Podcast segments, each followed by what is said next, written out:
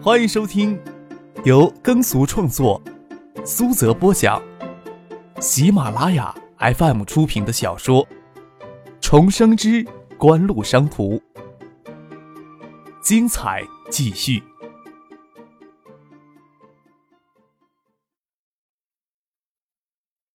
第一百九十五集。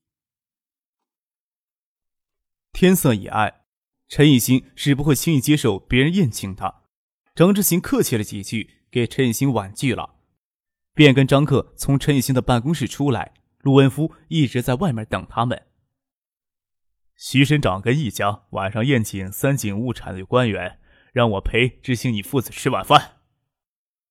陆文夫说道：“张克，省政府办公厅的小朱朱小军，你认识吗？”“认识。”我让小朱先去订一桌菜，心想他应该知道你们的口味。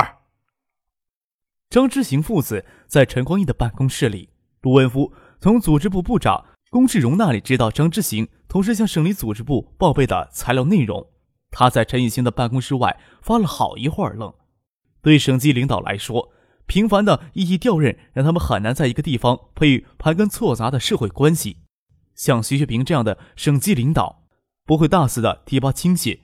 只会重点培养一些对象，等徐学平离任他时，将在省内一些人脉推荐给他的继任者，一般也会得到相当的重视。张之行父子在徐学平的心目中，大概就是这样的人选吧。陆文夫这么想着，既然张克小小年龄能做出这番成就，在徐学平心目中的地位，只怕不比李一江低呀。张克感觉到陆文夫已经知道报备材料的内容，虽然作为密集材料报备。这些手段通天的人物，总能知道他们想知道的，这一点让人很是无奈。陪陆文夫吃过晚饭，张克让傅俊送他跟爸爸直接去宾馆。在车上，他说道：“爸，你这次是去省党校插班，宿舍只怕都满了，住宾馆也不方便。我看在省委党校附近有合适的房子就买一套，没有的话就租一套，生活方便一些。住哪儿都一样。”张之行说道，转过头，眼睛盯着张克。这两年呀，你是不是一直跟那个女人在一块儿？在报备材料里，许思是无法抹去的存在。张克无法确定唐学谦看到许思的名字会有怎样的反应，索性在市里只介绍一般性的财务状况，详细的材料却绕过市里，直接到省里来报备。目前，星光职业、锦湖、爱达电子都抹去了许思存在过的痕迹。就连海州越秀也注销掉了，除非特意追查原始的注册资料，获取到省纪检委与省组织部调阅材料报备，不然无法发现许思的存在。即使一些材料的报备内容会流传出去，只要不是有心人，许思的名字也不应该流传出去。报备材料是张可一手准备的，但是还最终需要父子联合署名，所以张克到省里才将材料给爸爸看了。嗯，张可心里多少有些心虚。婉晴姐觉得他有管理才能，先把事情往谢婉晴身上推，这也是事先跟婉晴说好的。即使在宋培明、周父等人面前也极力造成这样的假象，就是为了有朝一日事情揭穿了，还有缓和的余地。你以为你老子这么好骗？婉晴有多少时间去了解那个女人？张之行伸手搓了搓张克的脑袋，唉，都想不透你脑子里装的是什么东西。这件事儿你打算怎么处理？张克侧头看着车窗外的车海灯河，说道：“九四年的夏天案子早就过去了，除了关在牢里的那几个人，只怕没有人会想起许四吧。”张克自欺欺人的说着，即使许四一开始有诬陷过唐学谦。也是出于丁向山、江明成等人的胁迫。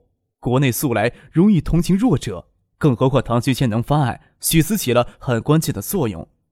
张克又刻意的去帮许思开脱，就九四年夏天那个案子，也应该是早就烟消云散的事情，只是当事者心里的怀戒，并不是那么容易消除的。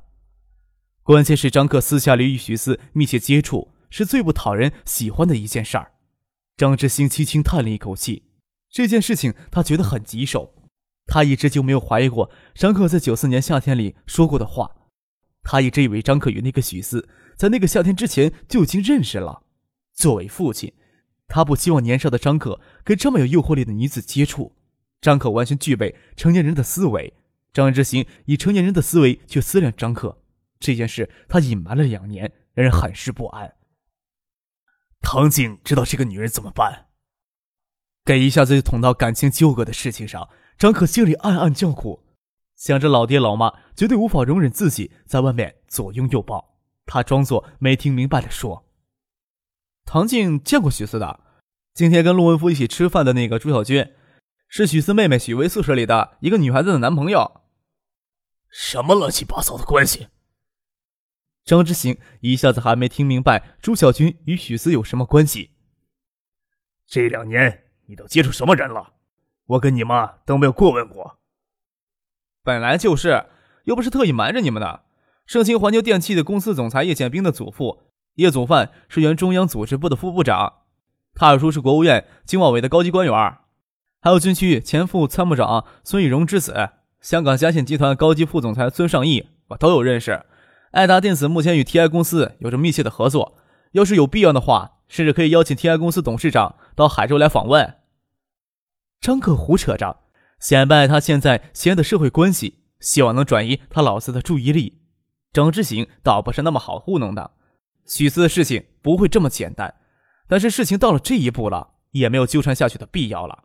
张克早就独立为他自己的事情做了决定，他轻轻的叹了一口气，说道：“唉，你要知道分寸，有些事情，你不要以为打碎了可以恢复原貌，要珍惜。”爸爸的这句话，张克也颇为感触，他默默的点点头，只是让他对喜四放手是绝对不可能的。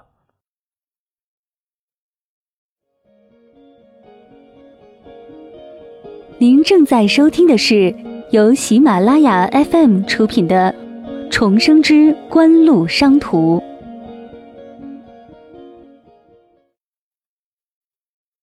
张之行、张克回到宾馆不久，徐学平也结束了对三井财团官员的宴请，回到了新梅苑。宾馆就挨着新梅苑，就图到徐学平家方便。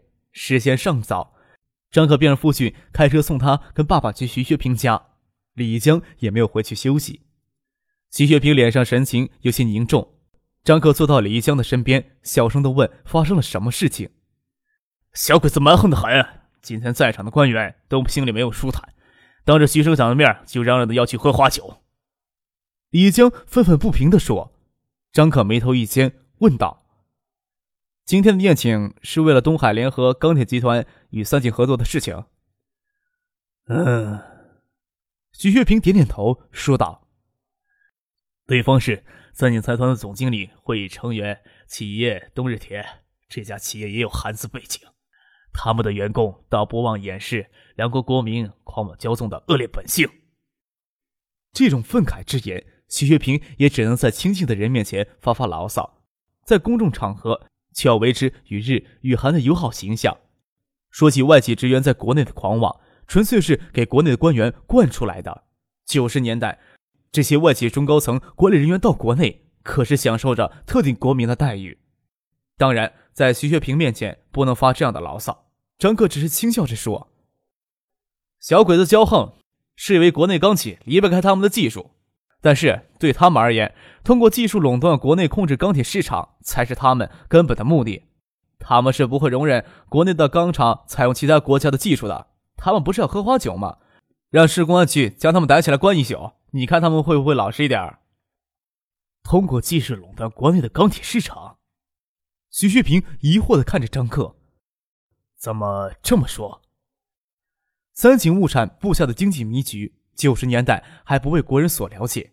事实上，从九十年代起，三井财团就控制着日本钢铁集团向国内的技术输出。炼钢技术主要输出的企业就是徐学平提到的东日铁等日本钢企。张克说道：“国内的钢企大多采用日本的炼钢技术，这些钢企业的生产线只能消耗高品位的铁矿石，而国内高品位的富含矿石匮乏了，只能依靠进口了。而三井财团旗下的企业从九十年代起就大力介入国际铁矿石的项目投资，现在我国钢产量世界第二，以眼下的投资冲动来看，不需要两年。”钢产量就能逾越世界第一，对于进口铁矿石的依存度将会进一步提高。但是国内钢企对上游铁矿石的资源控制力度几乎可以说是没有，所以逃不出上游铁矿石企业绑架的命运啊。三井等日系财团除了加大对国际矿山的投资，还要加强对铁矿石交易所必须的海上运输业的控制。其中庞大的利益控制在九十年代中期还不是特别的突出，但是随着国内钢产量的连年大增，刺激着进口铁矿石的需求，铁矿石与海运价格逐年大涨。那时国内的钢企才感到锥心之痛。徐学平手抚着额头，颔首沉思。张可描绘的是一个很不乐观的前景，这可能是国内很少有人会去考虑的问题呀。徐学平伸手在额头上抹了一把，想将额头的皱纹抹平，不要让神情太凝重。张可可不是想着跟徐学平讨论国内钢铁企业的未来困局，他是想捣鼓着一江一些叫市公安局的人，给这些小鬼子来个下马威。特别是东日铁还有韩斯的背景，国内钢企的困局可不是现在考虑就能化解的，势必刺激对钢材的需求。而日系企业投资海外矿山，从七十年代就开始大规模布局了，现在拼命追赶也差了很远呀。更何况国内的投资规模有限，同时偏好短期效益，矿山与钢厂之间，绝大多数会选择直接投资钢厂。九七九八年，国内会出现民营资本投资钢厂的热潮。国内的经济学家还看不到太远的未来，就算对日系企业用心很怀疑，也不会终止东海联合钢铁集团与东日铁的合作。只是没有必要把东日铁的官员看成大爷供着，这些官员可不会因为你把他们伺候舒服了才会过来合作的。发了一会儿牢骚，又回到今天的正题上。徐学平对张之行说道：“你进党校学习的事儿，明天就会有正式通知。”也就会让你回海州准备两三天的时间就要过来了。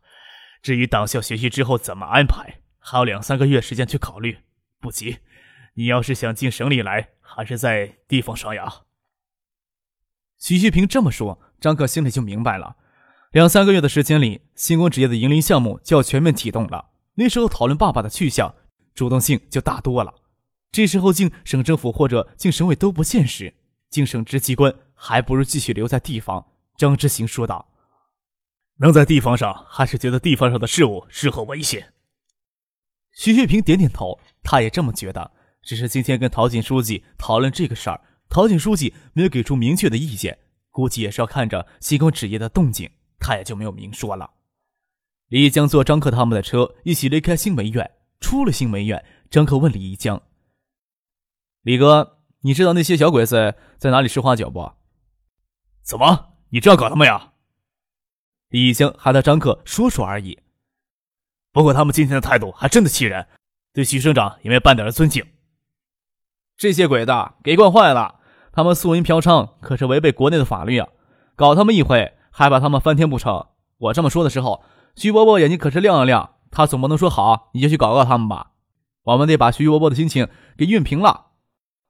李江笑了起来，张克还真是一个惹是生非的主。本来今天的心情给这些小鬼子搞得有些糟糕，让张克这么一说就舒坦多了。要不整一整这些小鬼子，这些畜生明天大概会把屎尿拉自己头上来。见李一江心动了，张克笑了笑，说道：“我给叶剑兵打电话，问他在不在省城。他对这些事情特别起劲儿。华东地区的移动通讯年初开通各城市间的漫游通话功能，只要叶剑兵手机在手边，都能随时找到他。”叶建兵人在省城，整个邵新文陪人吃饭。他听说有这么个好事儿，满口答应，说马上开车到国际贸易广场楼下汇合。现在时间还早，喝花酒没那么早结束，等汇合之后再合计一下。吃过晚饭，张之行还和张克说许思的事情。这时候见张克拉李一江合计着给日本人下套子，只能无奈的叹了一口气。他先到宾馆去休息了。宴席结束。东日铁的官员还有东海联合钢铁的人陪同着，李江打电话问东海联合钢铁集团负责招待的人，得知东日铁的官员撇下陪同的人独自去买春了。不过陪同的人将他们送到了富春阁酒店楼下才离开的。富春阁酒店不是涉外的星级酒店，事情更好办了。开车到国际贸易广场，远远看见叶晓彤的那辆奔驰六百，靠近看见叶剑斌的司机坐在前头，叶剑斌与邵新文坐在后排。看来是把叶晓彤给丢下了。奔驰六百宽敞些，张克与李一江挤进奔驰车里，叶剑斌笑着问：“呵，今天怎么想着干这种好事呀？”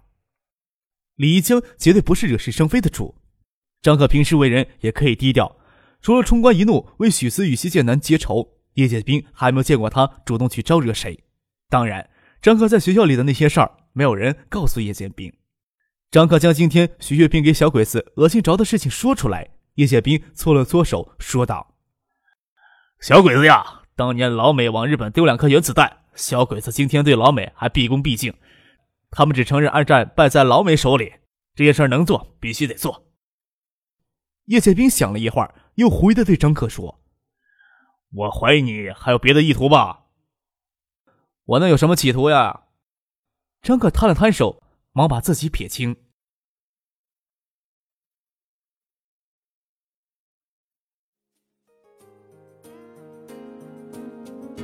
听众朋友，本集播讲完毕，感谢您的收听。